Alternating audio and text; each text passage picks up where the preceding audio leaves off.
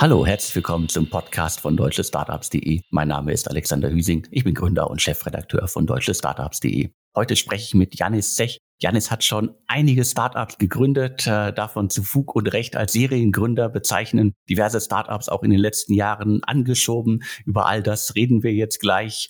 Aktuell ist Janis mit äh, WeFlow unterwegs. Darüber kann er sicherlich auch gleich ein paar Sachen erzählen. Aber erstmal Hallo. Hallo Alexander, wie geht's dir? Mir geht's sehr gut. Wir sind auch weiter im Corona-Wahn natürlich. Die ganze Branche ist weiter im Corona-Wahn. Aber lass uns direkt einsteigen. Hol uns doch alle mal ab. Wo bist du gerade? Wo stehst du gerade? Und was ist WeFlow überhaupt? Sehr gerne. Erstmal freut mich, dass ich hier sein darf. Wir haben WeFlow äh, Anfang letzten Jahres gegründet, um ein Problem zu lösen, was ich noch aus meiner Zeit bei Fiber kenne und diversen äh, anderen Firmen, die Salesforce nutzen. Ähm, was wir beobachtet haben, ist, dass sehr viele Mitarbeiter im Go-to-Market Revenue Team, äh, Sales Team letztendlich ihre Pipeline in Spreadsheets managen, ihre Notes in Apple Notes oder OneNote notieren und Task Manager nutzen, die außerhalb von Salesforce liegen.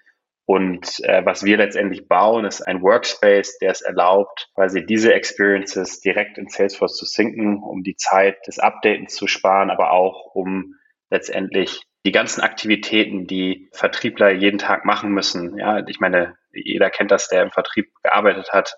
Äh, da schreibt man hunderte E-Mails, hat Meetings, Calls, jetzt viel digital, um die letztendlich übersehen zu können, tracken zu können, managen zu können und dann auch dadurch letztendlich mehr Deals abschließen zu können. Und genau, und daran arbeiten wir. Ich arbeite zusammen mit Henrik Basten dran, dem ehemaligen CTO von Fiber, mit dem ich die Firma zusammen gegründet habe. Und äh, genau, wir sind zehn Leute, haben uns bisher vornehmlich auf Produktentwicklung fokussiert, mit einem tollen Team und ja, haben, haben viel Spaß. Wie ist das sozusagen mit der Positionierung? Also dieses, äh, diese Fokussierung auf äh, Salesforce, ist das wirklich, weil äh, Salesforce einfach da das, das Tool ist, äh, das wirklich am meisten im Markt genutzt wird? Oder wie muss man das verstehen? Auf den ersten Blick wirkt das für mich immer so ein bisschen abschreckend. Klar, ich meine, ähm, ähm, das, ist, das, ist, das ist eine sehr gute Frage. Ähm, es ist heute so, dass der CRM-Markt äh, erstmal ziemlich groß geworden ist über die, über die Jahre und Salesforce in, sagen wir mal, sämtlichen Scale-up und Enterprise-Companies eigentlich mittlerweile gesetzt ist, weil es einfach das flexibelste Tool ist, was man sehr, sehr einfach customizen kann, ähm, sehr, sehr, sehr, sehr viele Möglichkeiten bietet, um Integration äh, zu entwickeln. Und ich glaube, wenn die Menschen über CRM denken, dann denkt man immer über, also denkt man häufig an ein äh, Workflow-Tool für Vertriebsteams. Aber was die, sagen wir mal, moderne Version des CRMs geworden ist, ist eigentlich das Data Warehouse, die Dateninfrastruktur für all things Customer Data, von Marketing über Sales, äh, Success, äh, Support, aber auch interne Prozesse wie äh, Billing, Credit and Collection äh, werden über, über Salesforce abgedeckt. Und da ist Salesforce einfach das flexibelste Tool und ich glaube, machen jetzt so 24 Milliarden Umsatz, wachsen immer noch sehr, sehr schnell. Also einfach eine enorm erfolgreiche Firma. Genau, und, und, und der Fokus ist im Prinzip, ne, wenn, wenn du dir den CRM-Markt anguckst, dann gibt es natürlich so Player wie Pipedrive oder auch HubSpot in dem Markt sehr bekannt sind, vor allen Dingen in den Early-Stage-Firmen, die sicherlich auch bis eine gewisse Größe gute Lösungen sind, aber die meisten, die dann anfangen, den Go-to-Market-Stack auszubauen, migrieren dann auf Salesforce und Salesforce ist eine offene Plattform und darauf kann man sehr, sehr gut bauen und dementsprechend fokussieren wir uns derzeit auf Salesforce. Ja. Es geht um Vertrieb. Seid ihr dann quasi eure besten Kunden, weil ihr äh, quasi äh, WeFlow nutzt, um halt WeFlow groß zu machen? Genau, wir nutzen WeFlow, äh, um WeFlow groß zu machen. Das ist sicherlich immer hilfreich, weil ich glaube, wenn man ein Tool nutzt ne, und gerade wenn man einen Workflow oder Productivity Tool nutzt, dann ist man mittlerweile gewöhnt, eine Asana, eine Notion zu nutzen. Da sind halt viele Details, die wichtig sind, wenn man die Software baut. Und äh, ja, dementsprechend äh, nutzen wir unser Tool auch, um WeFlow zu vertreiben. Und das ist natürlich, ist natürlich immer schön, wenn man das eigene Tool nutzen kann. Da, da findet man einfach die Details, die wichtig sind. Ja. Wie habt ihr euch da ansonsten gerade aufgestellt? Also welche Märkte geht ihr gerade an? Seid ihr jetzt auf den deutschen Markt äh, fokussiert oder denkt ihr das gleich äh, viel größer? Also was ist da eure Strategie? Ja, ich glaube, äh, wenn man äh, so eine Software baut, dann ist es natürlich so, welche Märkte sind die, die ähm, letztendlich eine hohe Salesforce-Durchdringung haben. Und das sind vor allen Dingen Nordamerika und Europa, aber sicherlich auch in der Zukunft andere Regionen. Ähm, und das sind unsere Fokusregionen, im Prinzip Firmen in Nordamerika und Europa das Tool anzubieten. War das jetzige Konzept dann immer von Anfang an, als ihr angefangen habt, äh, über WeFlow nachzudenken, war das das wirklich auch das Konzept, das ihr dann umgesetzt habt? Oder wie war sozusagen der, der Weg zum jetzigen WeFlow-Konzept? Ja, also äh, genau, wir, wir haben am Anfang, wir haben, wir haben eigentlich immer die gleiche Mission ge gehabt, also im Prinzip den einzelnen Vertrieblern zu helfen, Zeit zu sparen und ihre Activities zu managen. Ja, das war immer die Idee und das ist einfach was, ja, was unglaublich vielschichtig ist. Und was wir gemacht haben, ist, wir haben uns am Anfang sehr, sehr stark auf digitale Meetings fokussiert und ja, gerade gerade irgendwie durch die durch die Pandemie Zoom-Calls, Zoom-Meetings, äh, weil das natürlich High-Value-Activities äh, sind äh, und haben dann aber gemerkt, dass eigentlich das Problem wirklich stärker in dem Updating Salesforce-Bereich liegt und auch Salesforce Engagement, was dann letztendlich zur sagen wir Datenhygiene auch führt und auch dann letztendlich die äh, Fähigkeit, Insights und Forecasts akkurat darzustellen. Uh, und dementsprechend, ja, haben wir, haben wir das Produkt noch ein bisschen umgebaut. Aber das ist, glaube ich, auch ein sehr typischer Weg, ähm, dass man mit Hypothesen startet und dann auch sehr schnell versucht, die zu validieren und, äh, und sich dementsprechend dann auch zu verhalten, wenn, wenn man merkt, dass es einfach ein größeres Problem gibt in dem gleichen Space mit der gleichen, mit der gleichen Mission oder halt auch im Zweifel einen kompletten Pivot machen muss. Äh, das war jetzt bei uns nicht der Fall, aber äh, ja, doch eine stärkere Anpassung des Produkts relativ zügig habt ihr dann auch äh, Geld einsammeln können. Also Cherry Ventures unter anderem und ein paar sehr bekannte Business Angel haben äh, direkt mal fast äh, drei Millionen US-Dollar in WeFlow investiert. Was hat da mehr überzeugt, dass du als Seriengründer, du hast gesagt, Fiber hast ja unter anderem mitgegründet, dass du was Neues machst oder ist das so ein bisschen auch die anhaltende Marktdynamik, dass man sich da viel erhofft? Also was hat da so ein bisschen mitgespielt, dass du in so einer frühen Phase halt schon sehr früh von bekannten Investoren Geld einsammeln konntest? Ich glaube, es sind natürlich immer eine Vielzahl an Komponenten. Das Team ist natürlich enorm wichtig, äh, wenn man sich so ein Investment anschaut, aber sicherlich auch der Markt und das Marktpotenzial und das Problem als solches. Ja, wir haben uns natürlich sehr, sehr gefreut mit so renommierten Investoren zusammenarbeiten zu dürfen. Aber sicherlich, also hilfreich, wenn man vorher schon mal ein bisschen was gemacht hat und vielleicht ein bisschen Erfolg hatte. Das ist, das schadet sicherlich nie, ja. Aber das heißt natürlich nicht, dass man deshalb direkt die nächste Company auch wieder extrem groß macht oder so. Und das ist immer wieder, glaube ich, einfach viel Arbeit, viel Fokus und ja, einfach viele richtige Entscheidungen, die damit zusammenhängen, ähm, letztendlich ein Problem richtig gut zu lösen und von da dann auch die Produkte auszuweiten. Lass uns doch mal über Fiber reden. Also sehr großes äh, Projekt, sehr großes Startup, äh, auch äh, erfolgreich verkauft. Also was hast du alles mitgenommen aus der Zeit? Also welche Höhen und Tiefen gab es auf dem Weg äh, vom kleinen Startup äh, zum äh, ja, Millionen-Exit?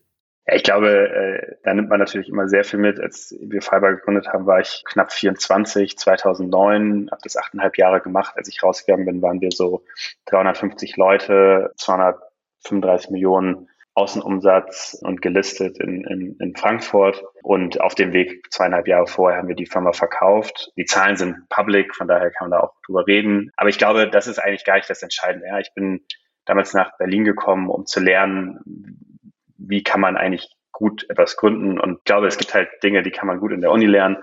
Und es gibt Dinge, die kann man gut lernen, wenn man sie macht. Und ich glaube, Gründen ist davon ein, eins davon. Und ähm, ja, mein Fokus war immer auf Produkt und Go-to-Market.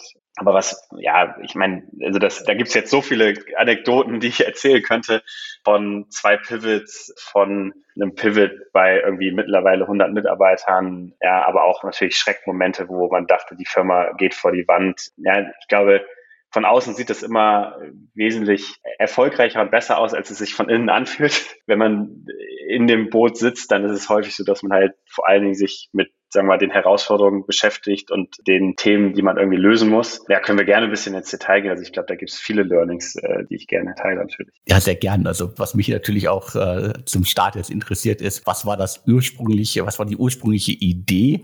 Wie hat sie sich weiterentwickelt und was war dann letztendlich äh, Fiber zum Beispiel, als du dann auch letztendlich gegangen bist? Also was war sozusagen das Modell und wie hat es sich äh, verändert und was waren die Gründe dafür? Ja, also das ist so, das fühlt sich jetzt schon äh, äh, äh so ein bisschen an wie so, so eine äh, Reise in die Vergangenheit. Ja, wir sind gestartet mit einem vertikalen Advertising-Netzwerk für Browser-based Games. Also das klingt jetzt schon mal erstmal ziemlich nischig. Browser-based Games back in the days waren so die erste Welle von Free-to-Play-Games. Gameforge, BigPoint, erinnern vielleicht ein paar. Und denen haben wir im Prinzip geholfen, ihre Nutzer zu monetarisieren, diejenigen, die nicht zahlen wollten durch Werbeangebote. Und das hat sich dann weiterentwickelt auf Facebook. Und Facebook hatte damals Facebook-Apps, ja, die, sagen wir, der Start von Singer und Co., denen wir letztendlich ein ähnliches Produkt angeboten haben. Und dann sind wir von dort eigentlich auf Mobile gepivotet. Damals gab es noch keine, sag mal, Mobile Advertising Infrastruktur. Äh, Apps waren gerade, es war gerade die erste Welle von Apps, von App Funding, die, die vor allen Dingen in, in Game-Entwickler ging. Und dann haben wir äh, im Prinzip den mobilen Game-Entwicklern ein ähnliches Produkt angeboten, aber halt natürlich komplett andere Plattform, komplett andere Technologie, komplett andere äh, anderer Markt. Und, und zu der Zeit waren wir dann, also als wir auf Mobile gegangen sind, das, das ist so gestartet, wir haben quasi ein Startup im Startup gegründet, ein Produktler, ein Go-to-Market, ein Engineer und ich haben dann angefangen, irgendwie mobile.team at äh, fiber.com äh, zu starten. Das war unsere E-Mail und die wuchs dann über Zeit, weil einfach das Geschäft immer erfolgreicher wurde. Und irgendwann war die Firma dann wirklich eine reine Mobile-Firma und wir haben uns äh, von dort dann im Prinzip waren immer ein, ein Netzwerk, also wie AdMob oder Facebook Audience Netzwerk oder AppLovin und haben dann aber eigentlich angefangen uns zu überlegen, okay, was sind eigentlich so die Kernprobleme von den Entwicklern und haben gesehen, dass die Probleme hatten, die Werbe, den gesamten Werbestack zu managen, zu integrieren, zu optimieren und haben dann quasi ein Produkt gebaut, was einem ermöglicht hat, über ein SDK sämtliche Werbenetzwerke als auch Exchanges einzubinden, zu managen, zu optimieren und haben, äh, haben im Prinzip so ein SaaS-enabled Marketplace dann darauf gebaut. Und als wir dann äh, nochmal Geld aufnehmen wollten, um das äh, größer zu machen, also nur vielleicht um mal so ein bisschen die, die Rahmenordnung, wir haben bis dahin 11 Millionen Euro geraced, waren glaube ich 150 Personen, haben ungefähr 80 Millionen Außenumsatz gemacht bei 30 Prozent Marge.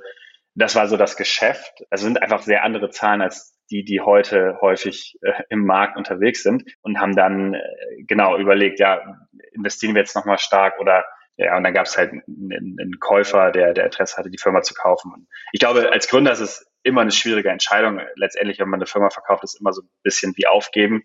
Der, der Werbetechnologiemarkt ist extrem dynamisch, extrem kompetitiv.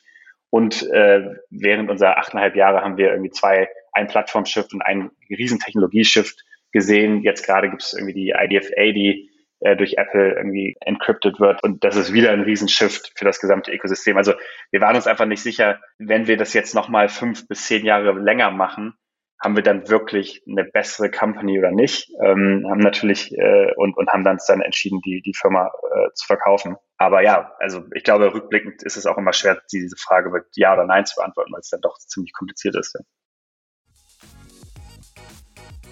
Die heutige Ausgabe wird präsentiert von Asus. Viele Gründerinnen, viele Unternehmerinnen da draußen arbeiten immer mobiler und das eigentliche Office kann überall sein. Die Anforderungen an ein flexibles Notebook sind entsprechend gewachsen.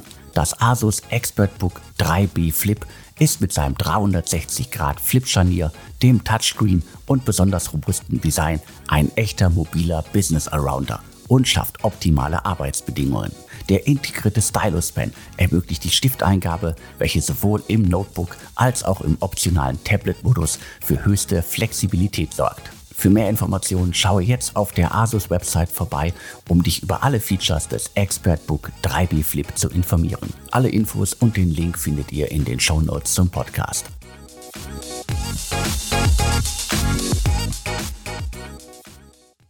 Also war auf jeden Fall ein wilder Ritt. Also von, äh, was waren es, 2009 als äh, Sponsor Pay gestartet. Also Namen habt ihr auch ge gewechselt. Haben wir auch gewechselt, ja. Genau, das Modell mehrmals gewechselt. Dann äh, quasi, was war es, 2014 dann der, der erste Verkauf ich glaube, es waren äh, 150 Millionen Euro. Und dann wurde das Unternehmen ja nochmal verkauft. Das war dann, äh, ist noch gar nicht so lange her, 2021 dann für, glaube ich, 600 Millionen Dollar ist es dann weiterverkauft worden. Also das ist wirklich so äh, Start-up-Geschichte auf ganz, ganz vielen Ebenen mit, äh, du hast es ja auch gerade gesagt und angedeutet, äh, vielen Höhen und Tiefen. Und auf dem Weg dahin ist wahrscheinlich auch das ein oder andere Male fast das Geld ausgegangen. Ich glaube, der erste richtige Kunde, mit dem wir gelauncht sind, war damals äh, eine große Firma aus Deutschland im Spielebereich. Und ich glaube, wir haben irgendwie 80.000 Euro Umsatz in dem Monat gemacht mit der Firma. Und äh, am Ende des Tages, drei Wochen später, haben wir herausgefunden, dass 80 Prozent von dem Umsatz Fraud war. Äh, und wir mussten irgendwie das Geld zurückzahlen, was natürlich für eine Firma, die irgendwie, ich glaube, damals 500.000 Euro Funding hatte, wirklich life-threatening war und haben dann irgendwie noch einen Investor gefunden, der an uns geglaubt hat. Also diese Momente, die passieren und die gehen auch manchmal nicht gut aus. Ja, ich glaube, letztendlich hatten wir dann doch immer wieder Glück, dass es weiterging und dass es irgendwie gut weiterging. Und am Ende des Tages ist, glaube ich, auch eine sehr ordentliche Firma draus, äh, äh, hat sich eine gute Firma daraus entwickelt. Ja, wir, ich meine, die andere Sache war natürlich, wir haben die Firma verkauft und waren dann als nächste Amtshandlung gelistet in Luxemburg und Andreas und ich haben das quasi äh, dann zweieinhalb Jahre gemanagt als Public Company, haben die Firma nach Frankfurt gelistet, haben dann irgendwie 150 Millionen Convertible Bond aufgenommen, drei Firmen gekauft innerhalb von 18 Monaten das sind auch alles Sachen, das sind auf jeden Fall interessante Erfahrungen, sagen wir es mal so. das gibt's, macht man auch nicht alle Tage und äh, ja, war sehr, sehr spannend. Gibt es denn irgendwas, was du quasi besonders mitgenommen hast? Also ist irgendein Ereignis wirklich doch so extrem präsent bei dir oder ist äh, das Allermeiste wirklich ganz tief im Kopf äh, ja versteckt und äh, du profitierst von den Erfahrungen zumindest, die du gemacht hast?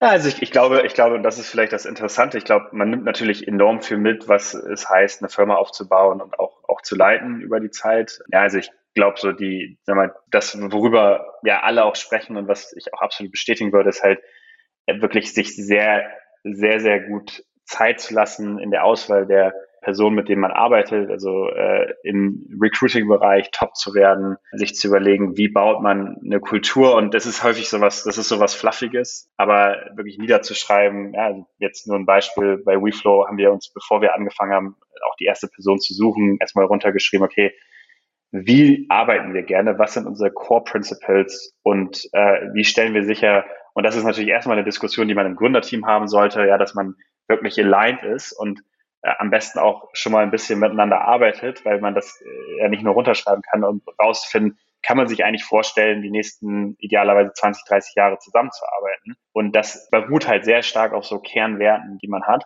äh, und auch Stilen. Und da gibt's nicht den einen richtigen Weg, sondern da muss man den Weg finden. Und das Zweite ist dann halt wirklich ein Framework zu entwickeln, wie man nicht nur die fachliche Kompetenz sehr gut einschätzen kann, sondern halt auch gegen diese Behavioral Principles, wie wir es nennen, zu heiren.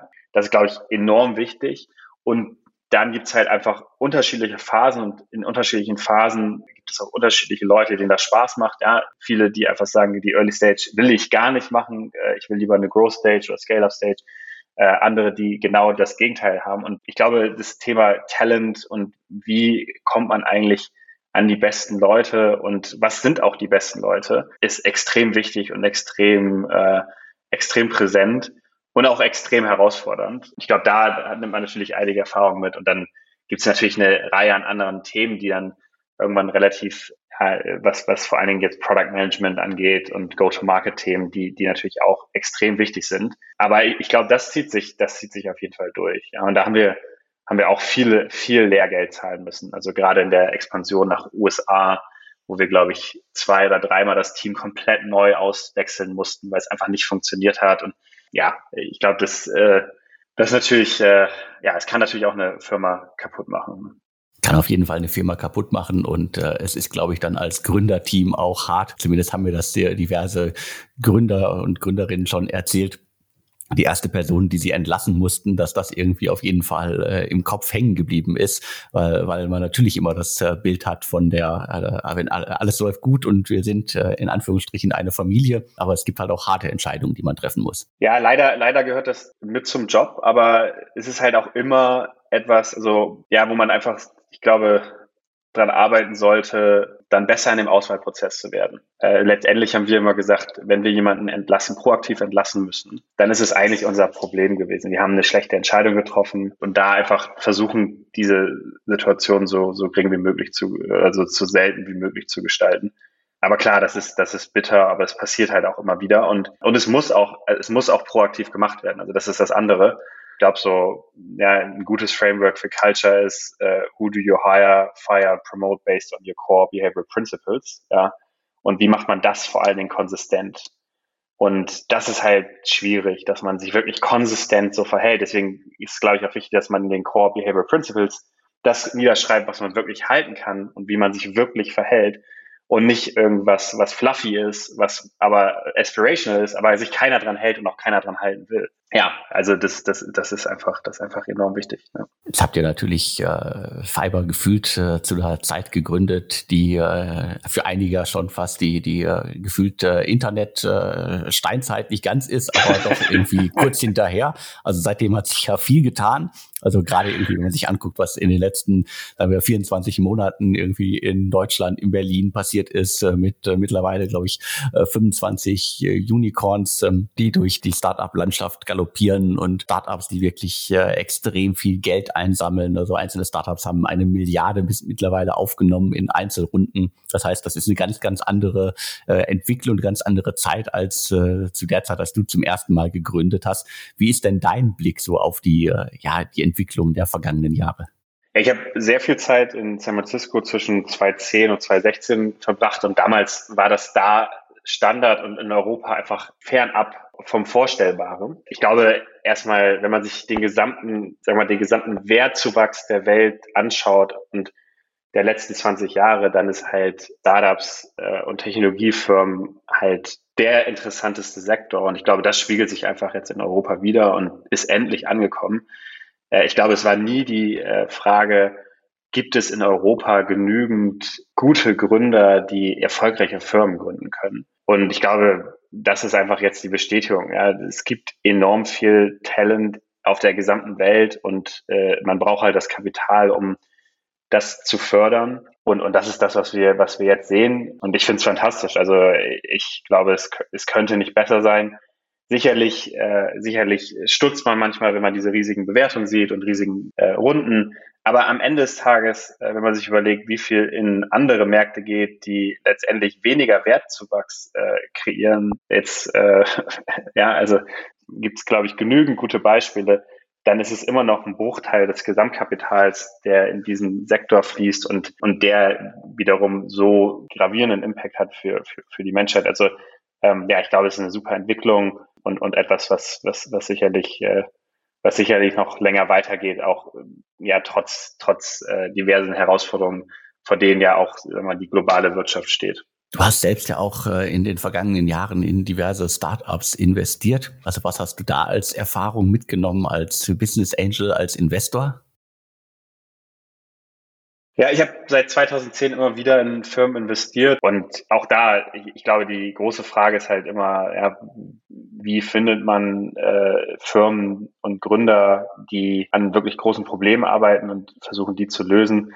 Ich habe die beste Erfahrung gemacht mit den besten Teams, wenn ich zurückgucke, ja, die, äh, die an interessanten Problemen gearbeitet haben. Und das waren eigentlich so die, die Erfahrungen, ja, also wirklich zu schauen, wer, wer sind irgendwie Gründerteams, die einfach enorm stark sind und an Problemen arbeiten, die, die groß sind, die ungelöst sind und äh, die vielleicht auch nicht jeder lösen kann. Ja, also ich glaube, dieses Thema äh, Product Founder Market Fit ist, ist, ist sicherlich eins, was sehr, sehr spannend ist. Also wie gut passt das Gründerteam in den Markt und hat quasi äh, Unique Insights, um ein Problem zu lösen, weil ja mittlerweile, sagen wir mal, die Technologiewelt so fragmentiert ist und so viele Verticals sind und man eigentlich nicht alles übersehen kann. Das heißt, äh, man muss halt irgendwie eine Expertise haben in einem spezifischen Bereich und Insights haben, die nicht jeder sieht, äh, um, um dann daraus etwas Erfolgreiches zu gründen. Ja, also das waren so, ich glaube, einige der, der Learnings. Das heißt, äh, ein erfahrenes Team, das sich am besten Fall im Segment auskennt, weil sie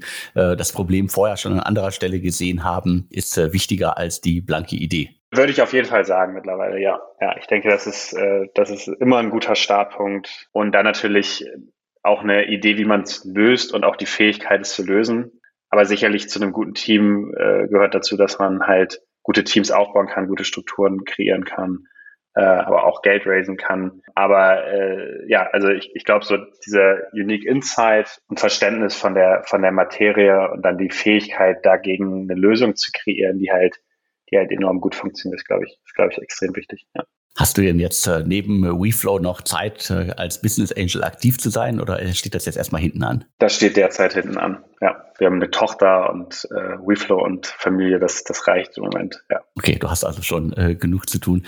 Äh, Nochmal zu, zu WeFlow, also was sind da für euch dann die, die nächsten Schritte? Also was ist jetzt wirklich so, habt ihr eine ja eine, eine Planung für dieses, für das kommende Jahr, was ihr erreichen wollt, wo ihr hin wollt? Also kannst du uns da noch ein bisschen Einblick geben? Klar, wir haben uns bis dato sehr, sehr stark darauf fokussiert, ein, äh, ein sehr gutes Produkt für Vertriebsteams zu bauen. Und der Fokus bleibt bestehen. Ich glaube, so ein Produkt ist nie fertig. Das ist wie ein Bild. Wann ist es fertig? Ähm, nur, nur halt mit einem sehr, sehr viel längeren Zeithorizont. Äh, und da haben wir viele Ideen, was wir, was wir in dieses Produkt reinbauen wollen und iterieren das letztendlich mit, mit unseren unseren äh, ähm, Early-Nutzern. Und dann gibt's halt das Thema Go-to-Market. Ja, da sind wir noch komplett am Anfang, äh, haben da auch noch nicht investiert, werden aber mehr investieren. Und ja, ich meine, Go-to-Market ist ja immer, welche Channels sind halt gut, um letztendlich die Zielgruppe zu erreichen und dann repeatable, skalierbar ja, zu akquirieren. Und das wird so eine der nächsten großen Themen sein. Also Product und Go-to-Market, voll Fokus. Und ja, es wird sicherlich noch ein sehr, sehr spannendes Jahr. Und die nächste Finanzierungsrunde ist auch schon in Arbeit, oder? Die nächste Finanzierungsrunde ist noch nicht in Arbeit, aber äh, äh, nach der Finanzierungsrunde ist vor der Finanzierungsrunde und sicherlich äh, etwas, wenn man heute in dem äh, in den Märkten North America und Europa irgendwie eine erfolgreiche Softwarefirma aufbauen will, dann dann ist das natürlich was, was was was was auch finanziert werden muss. Kannst du da noch ein bisschen Einblick geben? Also wie, wie, wie lange ist man denn eigentlich als Gründer damit beschäftigt, wenn man jetzt quasi, ihr habt einmal jetzt knapp drei Millionen äh, Dollar eingesammelt, beim nächsten Mal wird es dann vielleicht mehr. Also wie lange beschäftigt äh, euch dann als, als Team und wie, wie machst du das dann quasi so zwischen, eigentlich müsst ihr das äh, Unternehmen voranbringen, in den Markt bringen und äh, gleichzeitig eine Finanzierungsrunde stemmen? Also wie kriegt man diesen Spagat als Gründer hin? Ja, das ist, äh, das ist nicht immer einfach. da sprechen auch, das, das ist nicht das, was man liest, wenn man die Finanzierungsrunden-News äh, bekommt. Aber ja, ich, ich glaube, ich, ich glaube, so die, die Zeitspanne, äh, die Zeitspannen sind halt doch auch kürzer geworden. Also ja, von Anfang bis Ende dauert es sicherlich zwei, drei Monate, aber so die Entscheidung wird man wahrscheinlich in äh, vier bis sechs Wochen haben. Äh, und in der Regel spricht man ja mit äh, diversen Investoren auch vorher, kennt sich. Es geht ja auch darum, einen Partner zu finden, mit dem man arbeiten will und kann. Und sicherlich hat man nicht immer die, die Möglichkeit, sich das komplett auszusuchen, aber letztendlich arbeitet man die nächsten 10, 20, 30 Jahre zusammen, idealerweise, idealerweise immer. Ähm, und, und, und ich glaube, so eine, so, eine Auswahl will irgendwie gut getroffen sein von beiden Seiten. Ja, also ich, ich ne, das, das heißt, ich glaube, so insgesamt äh, zwei, drei Monate muss man Minimum einplanen, bis das Geld auf der Bank ist. Äh, der Prozess ist in der Regel äh, vier bis sechs Wochen. Idealerweise geht man halt nicht kalt rein. Nicht kalt rein heißt? Nicht kalt rein heißt, äh, kennt schon äh, diverse Partner oder Investoren in verschiedenen Firmen und hat, äh, hat sicherlich äh, schon mal vorher mit denen gesprochen, um dann im Prinzip den, den, den Entscheidungsprozess zu, zu beschleunigen. Du hast gerade die, die Auswahl angesprochen. Also im, im Vergleich zu vor äh, 10, 15 Jahren gibt es aber auf jeden Fall ja deutlich mehr Auswahl im Markt. Also wenn man sich anguckt, wie viele deutsche VCs alleine in den letzten Jahren entstanden sind, wie viele große amerikanische äh, VCs äh, in, in Deutschland aktiv sind, dann ist das natürlich schon mal irgendwie ein großer Vorteil, dass man als Gründer durch diesen Boom halt einfach, äh, ja, auch wenn man sich nicht immer seinen Wunsch äh, VC aussuchen kann, man kann zumindest doch zwischen viel mehr Geldgebern wählen. Absolut. Ich glaube, das ist genau das, was das Ökosystem auch stärkt und besser macht. Letztendlich äh, gibt es, äh, gibt es wirklich viele sehr, sehr gute Investoren mittlerweile in Europa, gerade im Vergleich vor, wenn man das mit, wir mal, 2005 bis 2010 vergleicht. Das hat sich einfach enorm gewandelt.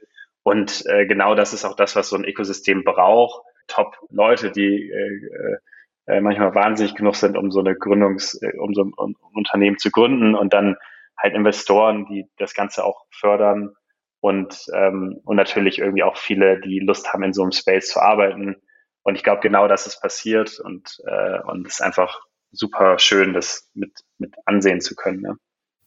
Du hast jetzt mehrmals gesagt, also das ist, ist für dich kein, äh, kein Kurzzeitsprint, also Unternehmensgründung. Du hast jetzt mehrmals davon gesprochen, dass das im besten Fall halt auch Jahrzehnte dauern kann. Ist das nicht so ein bisschen so ein Widerspruch zu dem äh, schnelllebigen, äh, es wird viel Geld in ein Startup gepumpt und der Exit ist dann doch schneller da, als man vielleicht glaubt? Also ist das jetzt ein Widerspruch oder nicht? Ich glaube, idealerweise äh, baut man eine Firma, die immer lebt und immer da ist und man mit der auch im Prinzip sehr, sehr viel Zeit verbringen kann. Also das war immer mein Traum. Ja, ich glaube, es gibt unterschiedliche äh, Ideen, wie man das machen kann. Aber ich, ich bin jetzt nicht, also ich glaube, das widerspricht sich nicht. Man muss natürlich schnell sein, man muss natürlich schnell Fortschritte machen, schnell lernen, schnell wachsen. All diese Themen, die, die sind sicherlich Teil dessen. Aber am Ende des Tages, wenn man sich die großen Technologiefirmen der Welt anguckt, dann bestehen die seit 20, 30 Jahren und wurden halt einfach, vorher gab es einfach weniger und äh, entwickeln sich immer noch enorm weiter. Und ähm,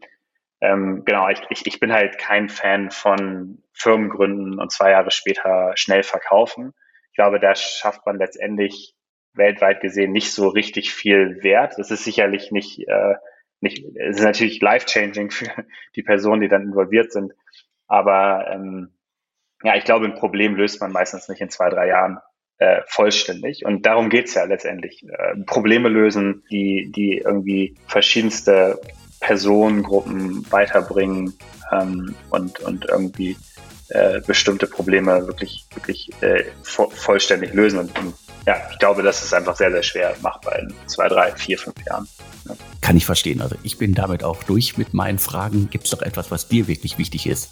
Nein, erstmal vielen Dank für, für, für deine Zeit, hat mich sehr gefreut. Ähm, und nochmal, ich freue mich sehr, dass das europäische Startup-Ökosystem so enorm gewachsen ist. Ich glaube, das ist super für alle und ähm, ja, ich glaube, wir werden eine sehr, sehr, sehr, sehr spannende Zeit haben in den nächsten zehn Jahren. Das hoffe ich auch. Also vielen Dank für das Interview, für die spannenden Einblicke in ganz, ganz viele Jahre Startup-Erfahrungen, Exit, Pivots und so weiter. Also danke dafür. Vielen Dank.